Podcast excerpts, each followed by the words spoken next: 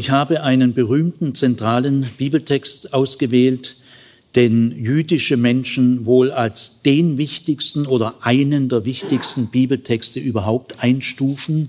Es ist die Berufung des Mose am brennenden Dornbusch. Ich äh, konzentriere mich auf die ersten fünf Verse, eigentlich die Einleitungsverse. Äh, erst wenn ich fertig bin, geht der Text richtig los. Und äh, da habe ich auch in einem Worthausvortrag auch streife ich auch den Text in der Fortsetzung. Und vielleicht werde ich mal Gelegenheit haben, äh, die Fortsetzungsverse in einem eigenen Vortrag äh, zu behandeln, weil es ist gut, wenn man diesen Text Millimeter für Millimeter erschließt. Gell? Äh, es, ich würde es nicht schaffen, den ganzen Text äh, jetzt in einem Vortrag äh, zu interpretieren. Ich habe diesen Text, äh, man kann sagen, selber übersetzt, aber was heißt es schon? Es gibt ja zig Kommentare, wo ich nachlesen kann. Aber ich wäge es für mich auch ab, so genau wie möglich, so sinngemäß wie möglich und so normales Deutsch wie möglich. Das sind so meine Kriterien. Und ich habe diesen Text äh, gekürzt. Ich will mal ganz offen sagen, äh, wie nach, äh, im, nach den Methoden, denn äh, der modernen Bibelwissenschaft kann man Texte äh, ziemlich äh, methodisch genau untersuchen. Die großen, äh, wichtigen Bibeltexte, an denen wurde oft jahrhundertelang gearbeitet. Also auch dieser berühmt, einer der berühmtesten Texte, die Berufung des Mose, da wurde weitergearbeitet und weitergearbeitet. Und äh, wenn man die Methoden der modernen Bibelwissenschaft jahrelang kennt und benutzt, das dauert aber fünf bis acht Jahre schneller geht's nicht, kann man mit der Zeit äh, erkennen, ah, das sind spätere Zusätze und so weiter. Das sind nicht nur Behauptungen, da gibt es wirklich deutliche Signale. Aber wie gesagt, das ist ein jahrelanger Lernprozess, kann man nicht geschwind lernen. Und ich habe also den Text so gekürzt, dass die wahrscheinlich ursprüngliche Gestalt, die die erste Form dieses Textes. Die Zusätze habe ich mal dann weggelassen. Aber ich habe auch aus Predigtgründen oder Zeitgründen den Text äh, gekürzt, weil ich habe jetzt schon Mühe, in der gekürzten Form dann fertig zu werden. Es war also auch dieser Grund. Und wenn ich schon kürze, habe ich es also nicht irgendwie zufällig gekürzt, sondern äh, die, die ursprüngliche Fassung. Könnt ihr ruhig zu Hause dann mal nachlesen, was ich da weggelassen habe. Aber die entscheidenden Dinge sind alle drin. Gell? Also, ich sage euch mal diesen Bibeltext, 2. Mose 3, 1 bis 5. Mose hütete die Schafe seines Schwiegervaters Jethro. Eines Tages trieb er die Schafe über die Steppe hinaus in ein höher gelegenes Gelände. Da sah er einen Dornbusch, der nicht verbrannte. Mose dachte, ich will vom Weg abbiegen und mir diese merkwürdige Sache näher anschauen, warum der Dornbusch nicht verbrennt. Als er näher kam, sprach eine Stimme aus dem Dornbusch, Mose, Mose. Er antwortete, hier bin ich. Die Stimme sprach, komm nicht näher, ziehe deine Schuhe aus denn der Ort, auf dem du stehst, ist heilig. Soweit diese Eingangspassage zu diesem Schlüsseltext der Bibel. Ich möchte, zunächst mal ein paar Vorbemerkungen wieder machen, die, die das Verständnis und die Aufmerksamkeit von vornherein sensibilisieren. Der Text ist ein besonderer Text, ein Schlüsseltext, ein Schlüssel zur Bibel. So wird er auch im gesamten Judentum gesehen. Der Text ist deshalb besonders wichtig aus mehreren Gründen. Einmal, es ist die Berufung des Mose und Mose ist ja die Zentralgestalt. Es gibt ja die fünf Bücher Mose. Man kann auch sagen, die Berufung des Mose ist die Keimzelle der Geschichte Israels. Hier ging alles los. Zweitens, in diesem Text wird der Gottesname Yahweh bewusst eingeführt, weil es heißt in Vers 14, also ich, ich äh, tu mal erzählen, wie der Text weitergeht. äh, denn der Ort, auf dem du stehst, ist heilig. Und dann sprach die Stimme, äh, ich habe das Elend der hebräischen Zwangsarbeiter gesehen und ich habe das Stöhnen über ihre Aufseher gehört und ich kenne ihre Schmerzen. Mhm, das sind, das sind Sätze. Das ist die Qualität der Bibel. Ich kenne ihre Schmerzen von Zwangsarbeitern. Ja. Deshalb bin ich jetzt gekommen, um sie aus dem Gefängnis in Ägypten zu befreien und sie in ein neues, schönes Land zu führen, ein weites Land, in dem Milch und Honig fließt. Und dann sagt er zu Mose, ich sende dich zum Pharao und du sollst zu ihm gehen und äh, eben sagen, wir wollen in die Freiheit. Gell? Dann sagt Mose, wer bin ich, dass ich zum Pharao gehen kann? Also dem plumpst gleich mal das Herz in die Hose. Da sagt aber Gott nicht, Hanna, nehme ich halt jemand anders. Wenn du nicht willst, ich habe auch andere Möglichkeiten, sondern Gott sagt, ich werde mit dir sein. Und dann äh, geht also äh, Mose zum Pharao. Und er, er, erst noch die Unterhaltung mit Gott weiter. Jetzt sagt äh, Mose, wenn mich aber die Hebräer fragen werden, was ist das für ein Gott, der dich schickt? Was soll ich dann denen sagen? Also Mose getraut sich nicht zu fragen, wer bist denn du? Getraut er sich nicht, sondern er getraut nur indirekt, gell, man merkt, diese, die, wie der Mann auch erschrocken ist und äh, der ist schon ein bisschen überfordert, gell, sondern er sagt also so indirekt, wenn die mich fragen, wer du bist, was soll ich dann sagen, gell, ist also eine sehr vorsichtige Form und dann antwortet die Stimme, du sollst ihnen sagen, ich bin Jahwe. Also da wird dieser Name, das ist die einzige Stelle, es gibt eine Parallelstelle in 2. Mose 6, 2. Äh, Mose 3 und 6 sind so Parallelstellen. Das sind die beiden einzigen Stellen der Bibel, wo der Name Jahwe, der über 6500 Mal in der Bibel vorkommt, über 6500 Mal, äh, aber nur hier wird er eingeführt. Also der Text ist deswegen so ein Schlüsseltext. Erstens, es handelt sich um die Berufung des Mose. Zweitens, nur hier wird der Gottesname Jahwe, der ja für die jüdische Bibel zentral ist, entscheidend ist, hier wird er bewusst eingeführt und zwar als eine Selbstvorstellung Gottes. Jahwe hat sich nicht ein Mensch ausgedacht, so stellt Gott sich selber vor. Das dritte ist, es handelt sich um den längsten Dialog zwischen Gott und einem Menschen in der ganzen Bibel, weil das Gespräch geht noch weiter bis in 2. Mose 4, also zwei Kapitel lang. Sowas gibt es nie wieder. Das längste Gespräch in der Bibel zwischen Gott und einem Menschen. Das macht diesen Text auch zu einem besonderen Text. Und dann kann man noch sagen, in diesem Text stecken Grundelemente der biblischen Gotteserfahrung. Also es ist ein Schlüsseltext. Jetzt ist noch wichtig, äh, das ist aber nicht einfach ein Erlebnisbericht. Ihr dürft euch also nicht vorstellen, also Mose schreibt abends ins Tagebuch, was er erlebt hat. Äh, der Text ist nicht einfach ein Erlebnisbericht, äh, sondern er ist viel mehr. Er ist nicht weniger, er ist mehr. Äh, alles Private, es gilt auch für andere Berufungserzählungen, das ist eine, eine weit fortgeschrittene orientalische Erzähltechnik, die vor allem die hebräischen Weisheitsgelehrten und die Leute, die solche Texte geschrieben haben, das ist eine ganz hohe Erzählkunst, die wir heute kaum mehr beherrschen. Nämlich es wird in diesem Text alles weggelassen, was nur von privatem Interesse wäre. Also Mose, der ja so eine berühmte Gestalt ist, da könnten wir ja sagen, ja, der Text bringt mir ja eigentlich nichts, ich bin ja nicht Mose. Ich kann ja nicht mit so einem, einer Gestalt vergleichen. Nein, in, in der ursprünglichen Fassung, wie ich sie jetzt auch vorgelesen habe, da geht's noch gar nicht um einen berühmten Menschen. Mose war halt so ein Hirte, da Schafhirte, wird dann mal später so berühmt, aber das spielt hier in dem Text noch überhaupt keine Rolle. Du könntest sagen, es könnte auch ich sein. Also es geht hier nicht um eine glorifizierte äh, Riesengestalt, mit der ich mich niemals vergleichen könnte. Nein, nein, das ist einfach ein, ein Mann in einem gewissen Alter, der bei hier Gott erfährt. Gell? Deswegen kann man den Text schon auch äh, äh, übersetzen oder überschreiben, wie ein Mensch Gott erfährt. So könntest auch du Gott erfahren.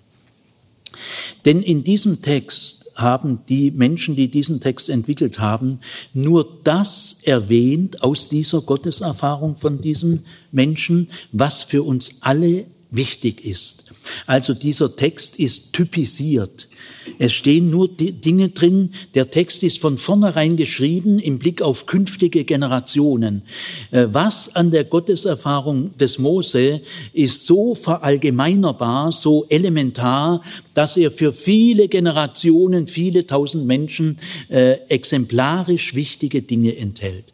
Also es ist kein Privat äh, abgezogener Erlebnistext, äh, sondern es ist ein bewusst erzählerisch gestalteter, typisierter Text für uns alle. Äh, der Text ist so erzählt, dass du in der Gotteserfahrung des Mose deine eigene Gotteserfahrung machen kannst. Wart mal ab. Also wie ein Mensch Gott erfährt. Aber so weit darf man dann auch wieder nicht gehen, dass man sagt, alles, was hier drin ist, das ist so ein Rezept, das wird immer so ablaufen. Es gibt ja auch andere Berufungstexte, des Jesaja, des Jeremia, äh, Abraham und so weiter. Äh, die haben starke Ähnlichkeiten, aber auch Unterschiede. Gell? Also es ist hier kein Rezept vorgelegt, das so abläuft, gell? aber es sind markante, typische, sehr wichtige Grundelemente hier versammelt.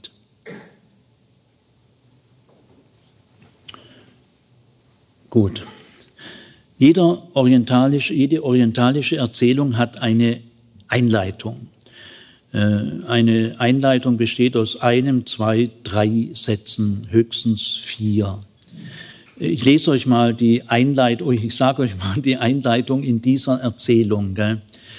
Mose hütete die Schafe seines Schwiegervaters Jethro eines Tages trieb er die Schafe über die Steppe hinaus auf ein höher gelegenes Gelände. Das ist die Einleitung. Ich sage es euch nochmal, weil beim zweiten äh, hört man irgendwie aufmerksamer wie beim ersten Mal. Mose weidete die Schafe seines Schwiegervaters Jethro. Eines Tages trieb er die Schafe über die Steppe hinaus auf ein höher gelegenes Gelände. Eine Einleitung zu solchen kürzeren Erzählungen haben immer folgende Aufgaben. Ort der Handlung, Zeit der Handlung, Hauptperson, dann die Situation der Hauptperson und damit schon das Thema, um das es geht, und dann die Perspektive. Das sind immer die Hauptelemente einer Einleitung. Hier, also Hauptperson ist Mose, und es wird aus der Perspektive von Mose erzählt. Er sieht äh, den Dornbusch, er hört eine Stimme. Gell? Also äh, Mose ist hier die Erlebnisperson. Aus seiner Wahrnehmung und seiner Perspektive heraus wird alles erzählt. Und die Hauptperson wird vorgestellt über die Situation, in der sie sich befindet. Und damit wird auch die Thematik äh, angerührt. Gell? Gut, äh, Zeit äh, wird hier als unwichtig, weiß man gar nicht, doch, halt, Entschuldigung. Äh, nein, es war ein Fehler. Die Zeit wird hier sehr bewusst äh, gewählt, das werdet ihr bald sehen. Und Ort ist die Steppe. Also Zeit als Europäer merkt man gar nicht, dass hier eine Zeit angegeben wird, aber ihr werdet gleich sehen, für jeden Orientalen, vor allem für Beduinen im Negev und im Sinai ist völlig klar, um was es hier geht. Also jetzt wenden wir uns mal dieser Einleitung zu. Ähm, Mose hütete, weidete, besser, Mose weidete die Schafe seines Schwiegervaters Jethro. Eines Tages trieb er die Schafe über die Steppe hinaus auf ein höher gelegenes Gelände. Die Zeit, die hier klar angegeben wird, ist, wann, wann macht man das? Also im Orient ist heute noch so im Negev, in der Winterzeit ist ja auch die Regenzeit. Das, äh, Im Orient hat man vor allem zwei Jahreszeiten, Winter und Sommer. Frühling und Herbst gibt es auch, aber viel kürzer wie bei uns. Also in der Winterzeit, die zugleich die Regenzeit ist, da sind die Schafe äh, irgendwo untergebracht. Aber äh, so im Mai äh, Anfang Mai schon hört der Regen völlig auf. Es gibt den Spätregen im April, kann es noch regnen. Habe ich selber auch schon hin und wieder erlebt. Kann in Jerusalem im April kann es noch regnen. Aber im Mai regnet es keinen Tropfen bis ungefähr Mitte Oktober. Seit Jahrtausenden keinen Tropfen. Ja, das ist die Sommerzeit. Und deswegen so Anfang Mai treibt man dann die Schafe auf die Steppe, die ganz schön jetzt begrast ist, weil es war ja gerade die Winterzeit und der Spätregen. Also man treibt die Schafe äh, hinaus und jetzt, äh, wenn die mal so vier, sechs, acht Wochen da rumgegrast haben, dann ist es abgegrast. Dann muss man auch heute noch die Schafe in höher gelegenes Gelände führen, weil da gibt's noch Grün. Und es ist immer so Ende Juni, Anfang Juli in der Zeit. Also man kann sagen, Mai und Juni war der Mose schon draußen. Also der hütete nicht die Schafe ein Nachmittag oder äh, drei Tage oder ein Wochenende. Es geht hier um einen beruflichen Alltag. Der hat schon hier zwei Monate lang äh, sein Beruf, hat er hier gearbeitet, Schafe weiden. Und äh, jetzt ist er an der Stelle, weiß jeder Beduine, äh, Ende Juni, Anfang Juli, da muss man die Schafe in äh, höheres Gelände treiben, dann fressen sie dort weiter. Also ist in dieser Einleitung, das sind drei wichtige äh, Botschaften drin. Gell? Die erste Botschaft ist, äh, es, es ereignet sich im beruflichen Alltag. Es ist hier ein Berufsalltag gemeint. Ihr dürft dieses Weiden nicht mit äh, Hirten vergleichen, die Lohnarbeiter sind. Gell? Also es gibt ja auch die Hirten in der Bibel ja auch, die hüten die Schafe fremder Leute und kriegen dafür Geld. Ja, das ist ganz was anderes. Der hütet ja die eigenen Schafe oder eben die vom Schwiegervater, gell? also aus der eigenen Sippe.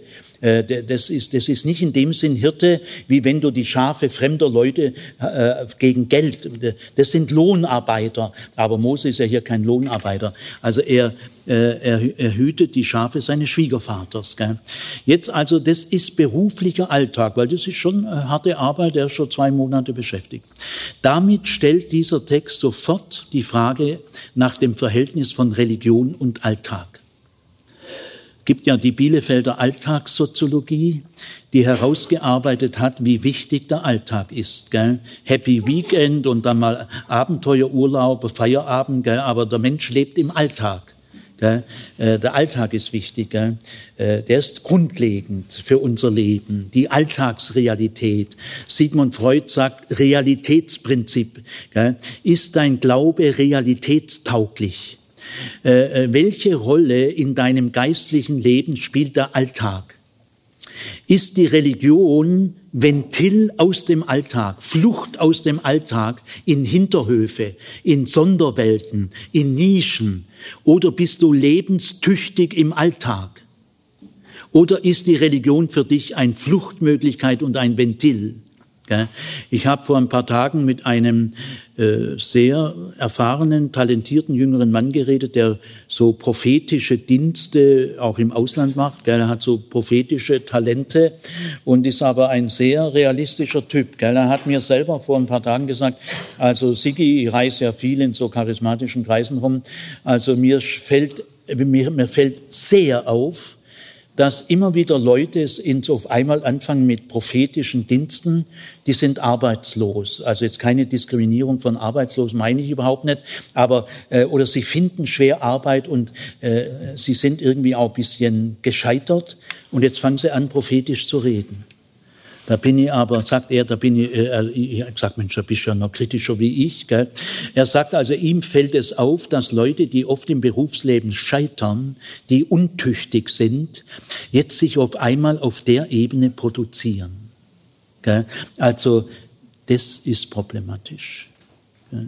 Man muss schon damit rechnen, es gibt in der Religion viele verspulte Leute, schräge Vögel, ja, zahllose. Also Jesus hat einfache Fischer äh, berufen, aber keine Problemfälle. Das waren tüchtige Leute, die ihrem Beruf gewachsen waren. Also äh, sehr problematisch wird es. Äh, ich komme zwar mit meinem Leben nicht so richtig zurecht, aber ich bin sehr spirituell. Da muss man äußerst vorsichtig sein. Bewährst du dich in der Schwere des Alltags? Gell? Bist du alltagstauglich? Gell? Bewährt sich dein Glaube im Alltag in einer Lebenstüchtigkeit? dann äh, ist auch gut, wenn du dich in der Gemeinde auch tüchtig äh, einordnen lässt. Aber äh, wenn du irgendwie laufend Schwierigkeiten hast und in Sonderwelten lebst und auch beruflich gar nicht richtig den Fuß auf den Boden bringst, sei bitte vorsichtig mit überragenden prophetischen Botschaften. Also Religion und Alltag. Sigmund Freud, der ja selber Jude ist, würde sofort sagen, Realitätsprinzip. Ein Glaube, der der Realität nicht standhält, ist krank, bedarf der Betreuung und der Seelsorge. Das Zweite, was in dieser äh, Einleitung drin steckt, ist die Steppe. Ort der Handlung ist die Steppe. Im Orient gibt es nur zwei wirklich wichtige Landschaften. Das ist die Kulturlandschaft und die Steppe oder Wüste. Das ist ungefähr das Gleiche. Ich bin mal mit Archäologen vom Westrand von Jordanien am Toten Meer auf dem Ufer Jordanien bis nach Saudi-Arabien gefahren, quer durch, durch Jordanien und da wird ganz allmählich aus der Steppe Wüste. Aber fällt dir, kann man gar nicht genau sagen, wo. Also Steppe und Wüste ist halt dort, wo so wenig Niederschläge fallen, ich glaube unter 300 Millimeter äh, pro Jahr, äh, dann spricht man von Steppe und Wüste. Im Kulturland, da gibt's Grün, da gibt's Bäume und äh, Feldfrucht, Landwirtschaft, gell? da gibt's auch Abwechslung, Kultur, dörfliches Leben, Fest und Feier. Aber in der Steppe und in der Wüste äh, ist ganz anders. Sind zwei sehr unterschiedliche äh, Landschaften. Und ihr müsst äh, auch berücksichtigen, Steppe und Wüste ist für biblische Leute immer nebenan. Wenn wir Wüste hören, denken wir an die Sahara, da müssen wir mit dem Flugzeug hinfliegen. Aber die, die laufen und dann sind sie in der Steppe und in der Wüste.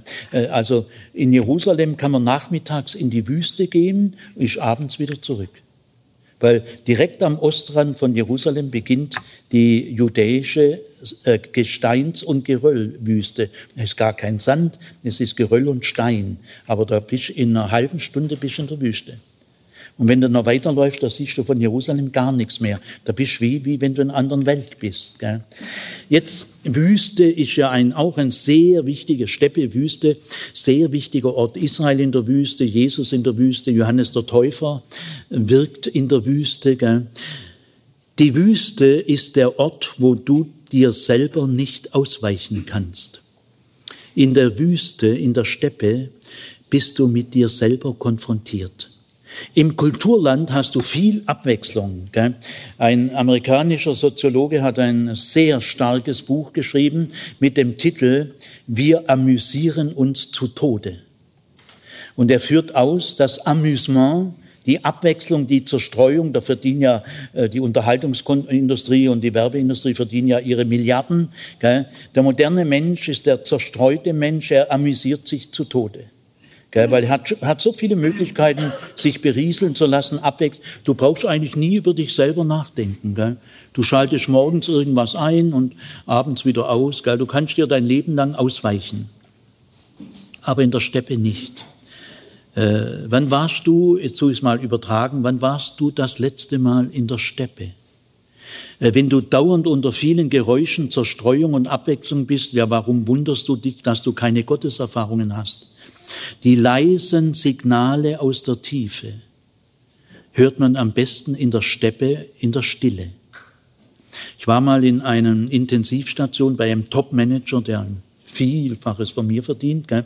Und dieser Top-Manager hat zu mir gesagt, Herr Zimmer, ich war so blöd. Ich war so verdammt blöd. Was meinen Sie, wie mir das leid tut? Ich habe meine Frau vernachlässigt, 42 Jahre alt. Top-Manager. Ich habe meine Frau vernachlässigt, meine Kinder vernachlässigt, nur wegen irgendwelchen Zahlen für irgendeinen Global Player. So saublöd war ich. Aber Herr Zimmer, ich bin aufgewacht. Die Intensivstation war seine Steppe. Also in der Steppe kommst du zu ganz anderen Werturteilen. Dir wird auf einmal so vieles unwichtig.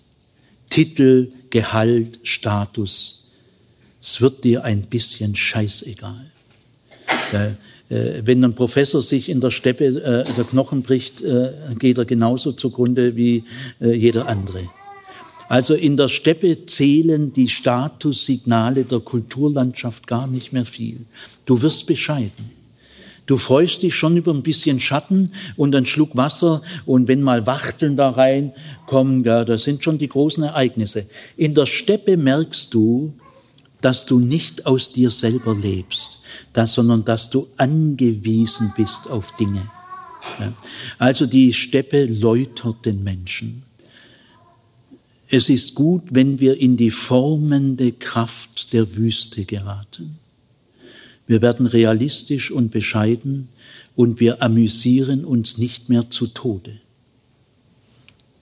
Das dritte ist, er hütete, er weidete die Schafe. Eigentlich heißt das Wort Schafe und Ziegen.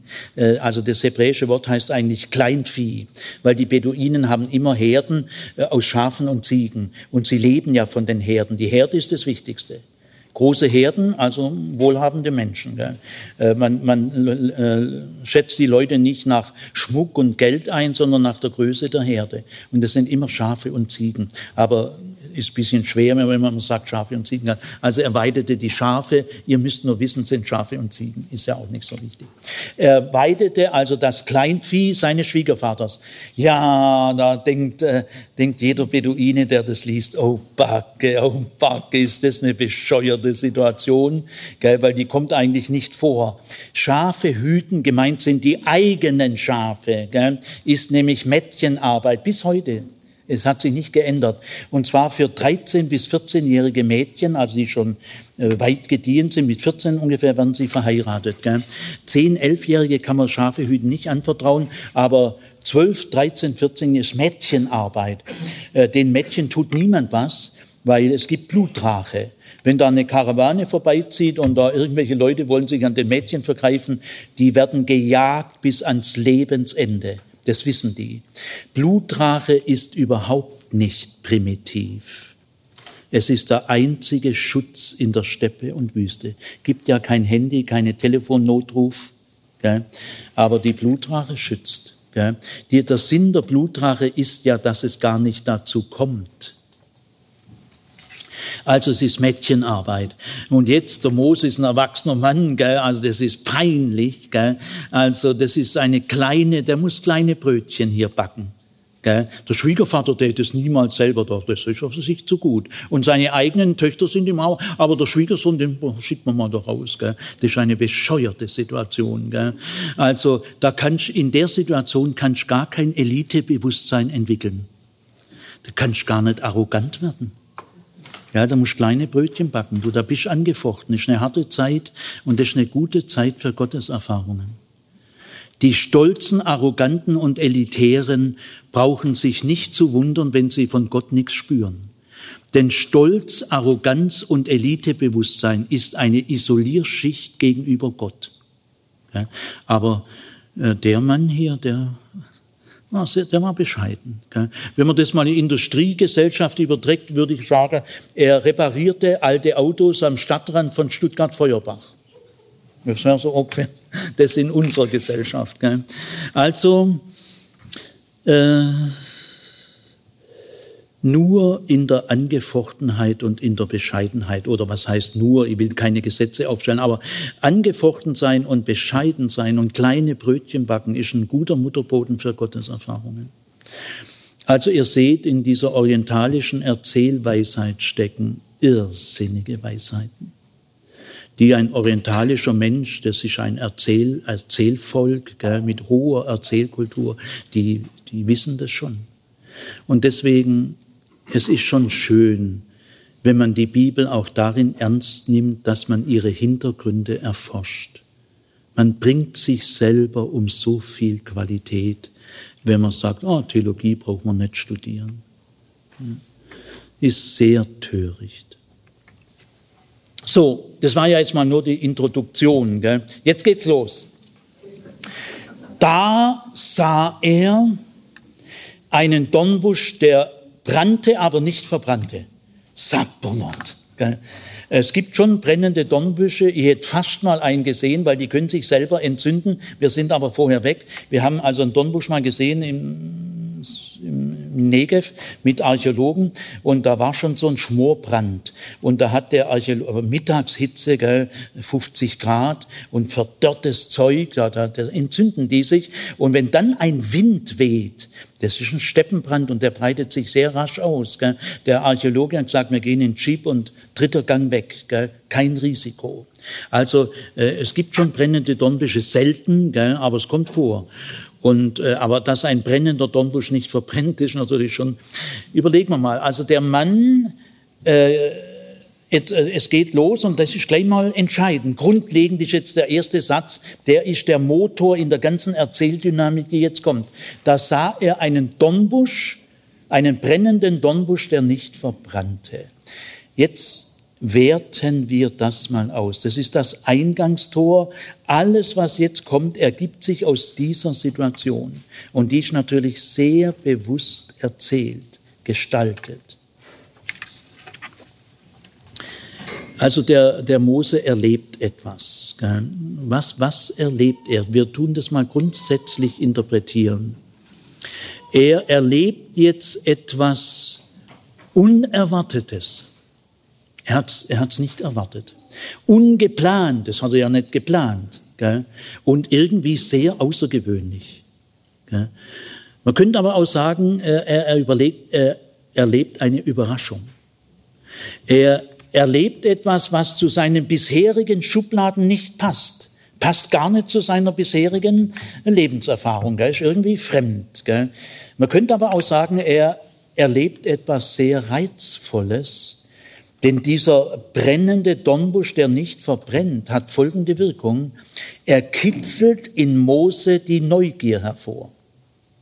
Und die Neugier, habt ihr ja vorhin gehört, ist der Mutterboden einer guten christlichen Kindererziehung und überhaupt der Religion, des christlichen Glaubens. Also du kannst dich nicht selber neugierig machen. Äh, stell mal vor, schreibt einer, da entschied ich mich, neugierig zu werden. Kannst nicht, kannst nicht. Gell? Es muss etwas kommen, was dich neugierig macht. Darauf bist du angewiesen. Du bist hier nicht Täter, sondern Empfänger. Das, was Mose jetzt erlebt, ist unabhängig von seinem Willen. Das hat er ja gar nicht gewollt, gell?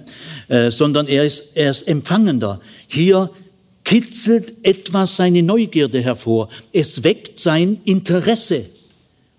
Äh, es kitzelt eine klare Fragestellung hervor, äh, warum der brennende Dornbusch nicht verbrennt. Also äh, da, wird, da taucht jetzt richtige Frage in dem Mann auf. Gell? Also äh, entscheidend für den Auslöser für die ganze Erzählung ist der Dornbusch. Gell? Äh, und diesem Dornbusch begegnest du. Es widerfährt dir. Es stößt dir zu. Man könnte sagen, habe mal in einem irgendwo gelesen, sie gerieten in einen großen Sturm. Ist ja auch ungeplant, gell? du gerätst halt in einen Sturm. Es stößt dir zu, es begegnet dir. Man könnte sich jetzt Folgendes fragen. Stell mal vor, der Mose da zwei Monate draußen und eines Tages, als er aufstand, hat er ja noch gar nicht gewusst, wie er heute mal ins Bett geht oder hat sich auf seine Decke legt. Gell? Er hat gedacht, es kommt so ein normaler Tag, aber es kommt eine Unterbrechung. Äh, das normale Leben wird unterbrochen. Und äh, jetzt möchte ich mal folgende Frage stellen. Erst Schwäbisch und dann Hochdeutsch. Man könnte jetzt fragen, war das nötig? Also Hochdeutsch, war das notwendig? Hat Mose unbedingt einen brennenden Dornbusch? Wäre der kaputt gegangen, wenn er keinen Dorn mehr... Äh, nö, hat ihm eigentlich gar nichts gefehlt. Gell? außer hat man natürlich kleine Brüder, war nicht gerade so, eine, die, die aller, äh, war nicht gerade das Gelbe vom Ei, was er gerade gemacht hat, aber er war eigentlich stabil und hat auch, er hat auch nichts besonders nötig gehabt. Gell? Also man kann nicht sagen, das war notwendig. Ich behaupte ja, Gott ist nicht notwendig. Ich behaupte, ihr könnt auch ohne Gott leben. Aber ich will's nicht. Ich will's nicht. Aber ihr könnt schon. Aber ich will's nicht. Aber ich würde nicht sagen, ich habe Gott notwendig. Das führt in eine kranke Religiosität. Du brauchst Gott, weil ohne Gott kannst du den. Nein, nein, nein. Gott ist eine Überraschung, aber keine Notwendigkeit. Gott ist mehr als notwendig, nicht weniger, sondern mehr. Notwendig ist eine Hose und äh, Schuhe, das ist notwendig, aber Gott ist nicht notwendig. Ein Lebensmittel ist notwendig, aber Gott ist das Leben. Ich hätte mal eine Frage an dich. Dass du geboren wurdest, war das notwendig? Meinst du, dass es unbedingt nötig war? Glaube eher nicht, aber schön, dass du da bist. Also, ich will mal zusammenfassen. Mose begegnet etwas. Es stößt ihm etwas zu. Er ist kein Täter, sondern ein Empfangender. Äh, nämlich etwas Ungeplantes, Unerwartetes, Überraschendes, das in ihm Neugier, Staunen und Interesse hervorruft. Etwas Reizvolles, das in ihm auch Neugier weckt. Und wisst ihr, auf das sind alle Menschen angewiesen. Ich und du. Und wenn das nicht kommt, können wir eigentlich auch nicht gläubig werden. Ich glaube, dass die äh, allermeisten der Menschen, die nicht gläubig sind, auch so ein Dornbusch äh, wahrscheinlich nicht begegnet ist. Denn auch wir brauchen diesen Dornbusch. Der Dornbusch ist entscheidender als mein Wille. Denn Mose sagt jetzt, äh, ich will vom Weg abbiegen, immerhin, er sagt, ich will, ja, er hat ja einen Willen, gell? den setzt er jetzt ein. Vom Weg abbiegen, gell? also er lässt sich unterbrechen, muss schon ein bisschen vom Weg abbiegen. Gell? Äh, da steht offensichtlich ein bisschen so Scheps daneben, gell? aber in Sichtweite. Gell? Äh, ja, das schon, aber das ist doch nichts Besonderes, das doch jeder machen. Also das, was jetzt Mose beiträgt, das weitergeht, ja, er, er muss schon was beitragen, aber der Beitrag ist also wirklich, also es steht ja, ist nichts Besonderes, da kannst schon nichts drauf einbilden. Gell? Äh, sondern der Dornbusch hat es in dir hervorgerufen und jetzt bist du neugierig und sagst, ich geh da mal hin und guck mal danach. Das ist doch, was willst du dir da drauf einbilden? Gell? Aber das ist sozusagen die Bekehrung von Mose. Gell? Ja. Aber entscheidend ist der Dornbusch. Also Mose tatsächlich sagt, ich will vom Weg abbiegen, gell? das hätte ich auch gesagt und du wahrscheinlich auch. Gell? Man sieht, das ist gar nichts Besonderes. Gell? Es geht hier gar nicht um einen besonderen Menschen, sondern es geht um die Grundzüge der Gotteserfahrung. Also jetzt, äh, äh, die, das Interesse ist geweckt in ihm, die Neugierde. Ich will da hingehen und mir diese merkwürdige Sache, es ist auch Merkwürdigkeit, gell? es fängt immer mit so Merkwürdigkeiten an, die nicht in deine Schubladen passen. Gell? So ein brennender Dornbusch, der nicht verbrennt, da hast du gar keine geölte, schnelle Antwort. Gell? So diese Schnellschussantworten, die, die kannst du da vergessen. Gell? Da musst du dich wirklich wundern und sagen, Sapperlot, was ist jetzt das? Gell? So geht's los. Also er geht dorthin und jetzt, zweite Überraschung, eine Stimme. Ja, boah, das ist ja fast, äh, fast noch eine größere Überraschung. Mose hat natürlich gedacht, das ist irgendwie ein merkwürdiges Naturereignis, gell? selbst entzündende Dornbüsche kennt er schon. Und es gibt auch so Glühwürmchen in der Wüste, alles so, wenn die alle da millionenfach, würde sagen, also äh, was, was könnte es sein, das weiß er nicht. Gell? Also er steht jetzt schon ein bisschen vor einem Phänomen. Äh, wenn er das ernst nimmt, muss er sagen, ich kann mir es gar nicht so schnell erklären. Gell? Und jetzt geht er dahin und jetzt kommt eine Stimme. Sabonot.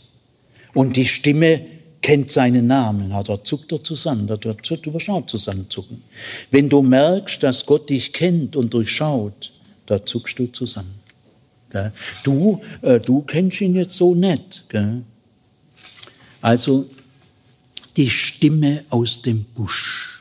Da müssen wir jetzt ein bisschen stehen bleiben, gell, weil das ist einer der entscheidenden Texte der Bibel. Gell, nicht so drüber huschen, schon Vollkornbrot jetzt. Gell. Eine Stimme aus dem Busch. Übrigens kein Wort zu Gesicht oder Gestalt, nur Stimme. Andererseits muss man sagen, Stimme ist immer etwas sehr Personales, was Persönliches. Gell. Eine Stimme, aber kein Gestalt. Jetzt eine Stimme aus dem Busch. Jetzt müssen wir uns mal dem orientalischen Dornbusch zuwenden. Ich war oft im Orient, ich habe bestimmt Hunderte oder Tausende von Dornbüschen gesehen, habe sie aber, muss zugeben, nie beachtet. Irgendwie, wer achtet auf den Dornbusch? Liegt ja überall rum. Die werden so ein Meter hoch, höchstens 1,20. Und äh, Ein orientalischer Dornbusch, muss ich euch kurz sagen, da könnt ihr eure Rosenhecken vergessen, das ist Kindergarten. Eine orientalische Donne, mein Lieber, meine Liebe, fünf bis acht Zentimeter lang, ist ein halber Dolch.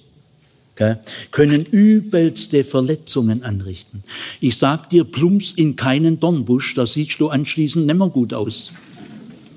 Also, ein Dornbusch ist eigentlich nichts, wo du streicheln kannst kannst dich an keinen Dornbusch schmiegen. Gell? Und dann musst du auch ehrlich zugeben, du siehst gar keinen Eingang in einem Dornbusch, hat gar keine Tür, du hast gar keinen Zugriff. Ein Dornbusch ist dir nicht zur Hand wie ein Buch, das du aus, dem, aus der Bibliothek nimmst. Gell? Ein Dornbusch ist eigentlich ein unzugänglicher Ort. Du kannst ja dich in einem Dornbusch gar nicht aufhalten. Selbst die Würmer sind vorsichtig. Die findet nämlich raus. Vögel gibt's da auch nicht. Also der Dornbusch ist eine fremde Welt. Man könnte sagen, das ist eigentlich Jenseitsgelände. Der Dornbusch steht für Transzendenz. Es ist jenseits. Kein Lebensort für dich. Äh, kein Mensch kann in einem Dornbusch sich äh, wohnlich einrichten. Und äh, die Stimme kommt aus dem Dornbusch. Wer hätte von sich aus gedacht, dass Gott sich aus einem Dornbusch meldet. Wer hätte es gedacht? Niemand. Weil ein Dornbusch ist ja kein Kulturgut. Die Religion, sagen Griechen und Römer, Religion ist ja vom Guten, Wahren und Schönen. Ja, äh, Dornbusch ist ja nicht gerade schön. Gell? Also äh, äh, Dornbusch ist ja was Unscheinbares, was Verächtliches. Also rechne ruhig damit, dass Gott ganz anders kommt, wie du denkst. Und wenn du der raffinierteste und der coolste und der klügste bist, weißt du, Gott ist unbegreiflich und du kannst ihn nicht ausrechnen. Er kommt ganz anders auf dich zu, wie du Mädle und Bürschle meinst. Und einen dummbatzigen Zugriff hast auch nicht. Also ein Dornbusch ist zwar etwas Unscheinbares, gell, Verächtliches, aber jeder Orientale hat doch einen Respekt vor dem Dornbusch. Einen gewissen Respekt hat er, weil plumpst nicht da rein. Also den Respekt, den ein Orientale vor einem Dornbusch hat, den solltest du vor Gott mindestens haben. Drunter geht's nicht. Gut, jetzt Feuer, das ist ein Doppelbild. Gell? Äh, Feuer ist ein Kulturgut. Gell? Feuer macht hell, vertreibt die Dunkelheit. Feuer macht warm, vertreibt die Kälte und Feuer vertreibt Skorpione und Schlangen und wilde Tiere. Also Feuer wurde geschätzt, aber trotzdem ist auch kein Aufenthaltsort für dich. Gell?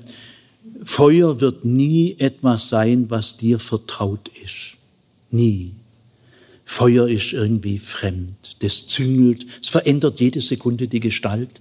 Es gibt eigentlich nichts, was so lebendig ist wie ein Feuer. Also statisch ist da gar nichts. Gell? Es züngelt, es lodert, es frisst gell? und dauernd in Veränderung. Aber Feuer sagt auch zu dir Respekt. Gell? Kinder, die mal äh, heißen, äh, das machst du nie wieder. Gell? Also das Komm nicht zu nahe ist schon in diesem Doppelbild drin. Gell? Wenn man mal beide Bilder auswertet, die hier sehr bewusst gewählt sind, gell? Äh, Grundcharakter einer Gotteserfahrung. Es ist der fremde Gott, der unbegreifliche Gott, der aus dem Dornbusch sich meldet, der im Feuer wohnt. Also die Qualität christlicher Gruppen kann man sehr schnell daran erkennen, wie ernst nehmen sie den fremden Gott.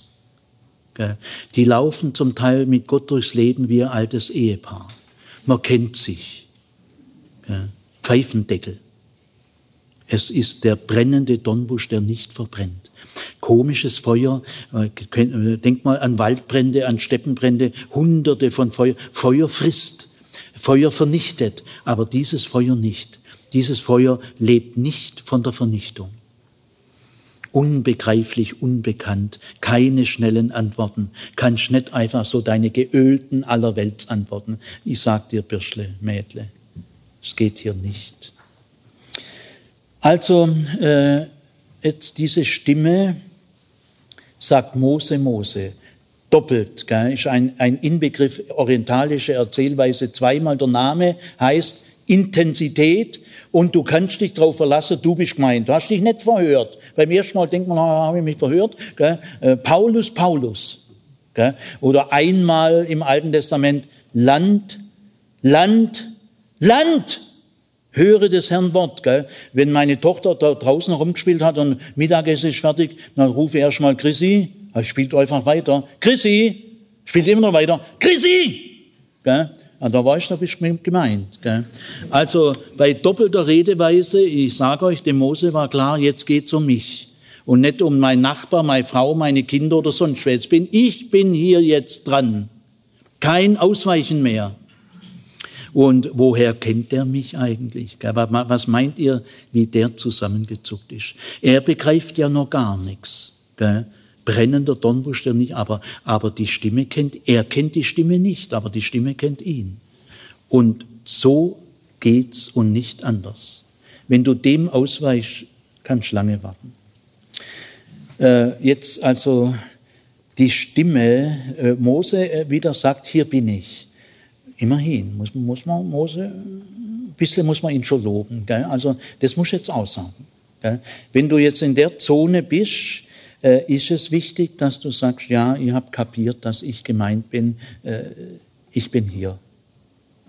Und jetzt äh, gibt die Stimme klare Hinweise.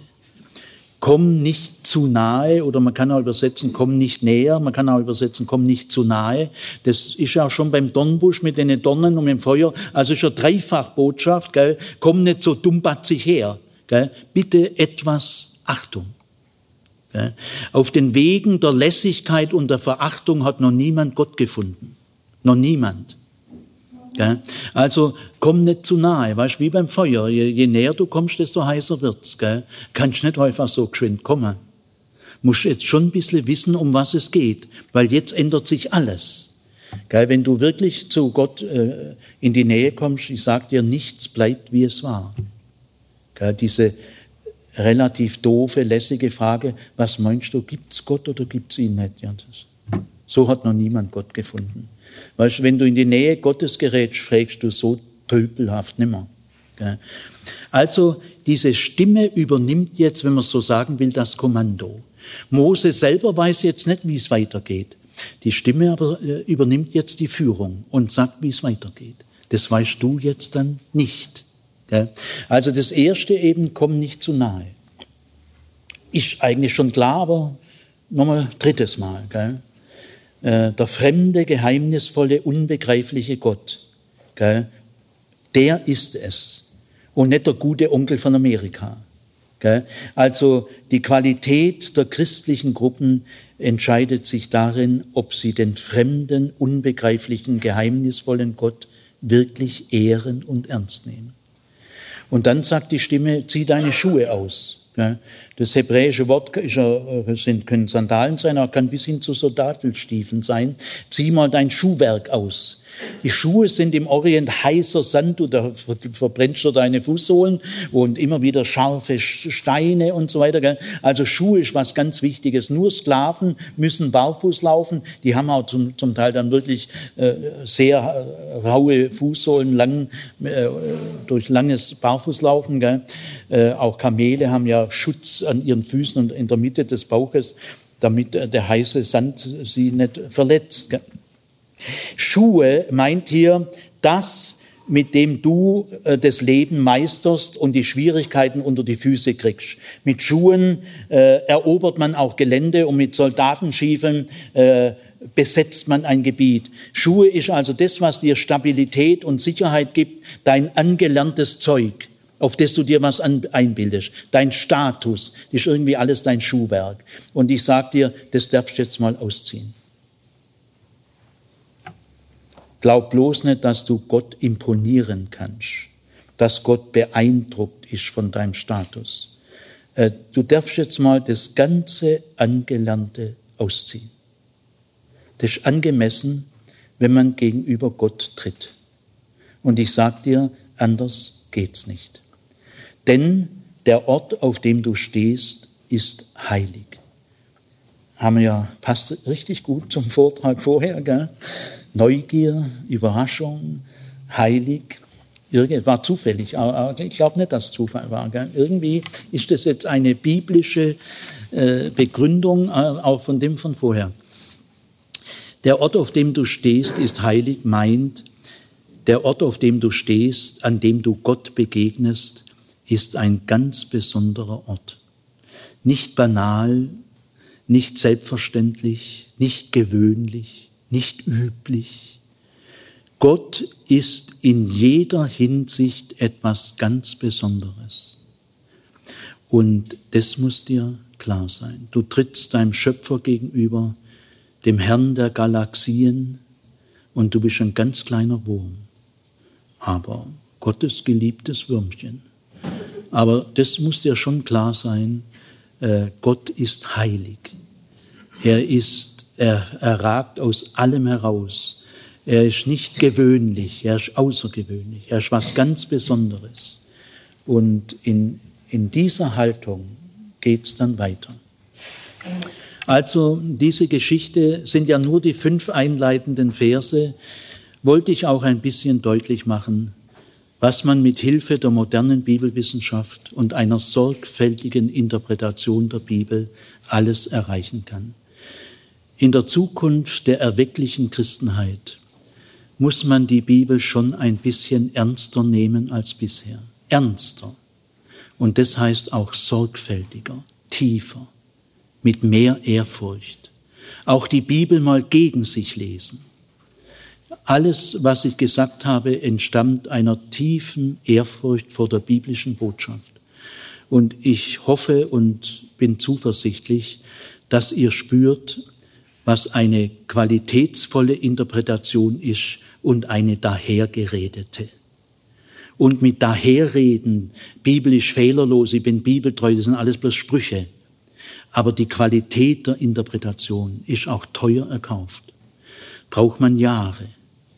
Also ich äh, möchte euch mit diesem Schlüsseltext der Bibel auch ermutigen, entwickelt euch, lest anspruchsvolle Bücher, hört Vorträge, die euch wirklich über euren Horizont hinauskommen, hinausbringen. Äh, in diesen fünf Versen ist meisterhaft ausgedrückt die Grundmerkmale, wie ein Mensch Gott erfährt. Ich wünsche euch, dass ihr in dieser Erfahrung Gottes eure eigene Erfahrung machen könnt.